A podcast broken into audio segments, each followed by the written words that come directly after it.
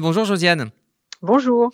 Alors vous nous parlez aujourd'hui du nouveau livre de David Grossman, La vie euh, joue avec moi. C'est au seuil. C'est au seuil et je voudrais bien que ce soit déconfiné le plus vite possible. C'est son douzième roman, c'est traduit par Jean-Luc Alouche. C'est le destin de trois femmes, Vera la mère, Nina la fille et Gilly la petite fille.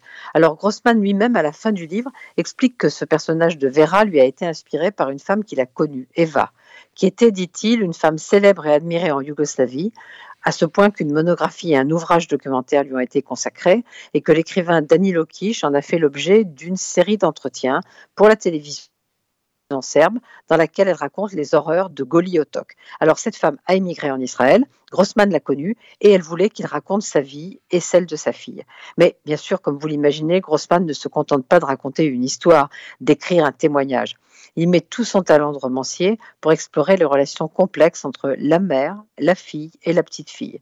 C'est une histoire de secrets de famille, de silence, d'abandon, d'amour aussi, et ce sont des destins bousculés par l'histoire.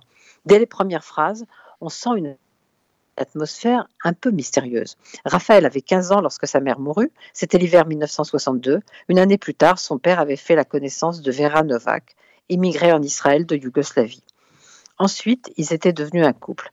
Vera avait débarqué en Israël accompagnée de sa fille unique, Nina, une adolescente de 17 ans, à la taille élancée, à la chevelure claire, dont les traits allongés, livides et très beaux, étaient presque inexpressifs.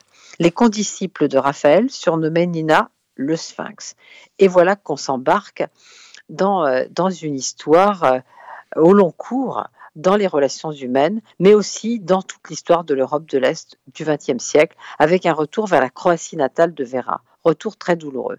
C'est dans la deuxième partie du livre qu'on suit Vera dans un voyage en Croatie pour comprendre ce qui s'est passé quand elle a été condamnée à trois ans de travaux forcés sur l'île prison de Goli Otok. Mais Grossman s'intéresse beaucoup aussi à la fille Nina. Alors cette fille, pourquoi a-t-elle des, des, pulsions suicidaires? Pourquoi Vera l'a-t-elle abandonnée un temps pour rester fidèle à son mari? Qui, toi et papa, aimiez-vous plus que moi? demande Nina. Pourquoi m'avez-vous laissé seule? Eh bien, pour connaître vraiment la réponse et puis pour tenter de la comprendre, parce qu'il y a beaucoup de choses à comprendre, il faut lire ces 330 pages de David Grossman. Ça s'appelle, vous l'avez dit, la vie joue avec moi. C'est traduit par Jean-Luc Alouche, donc très bien traduit, et c'est au seuil.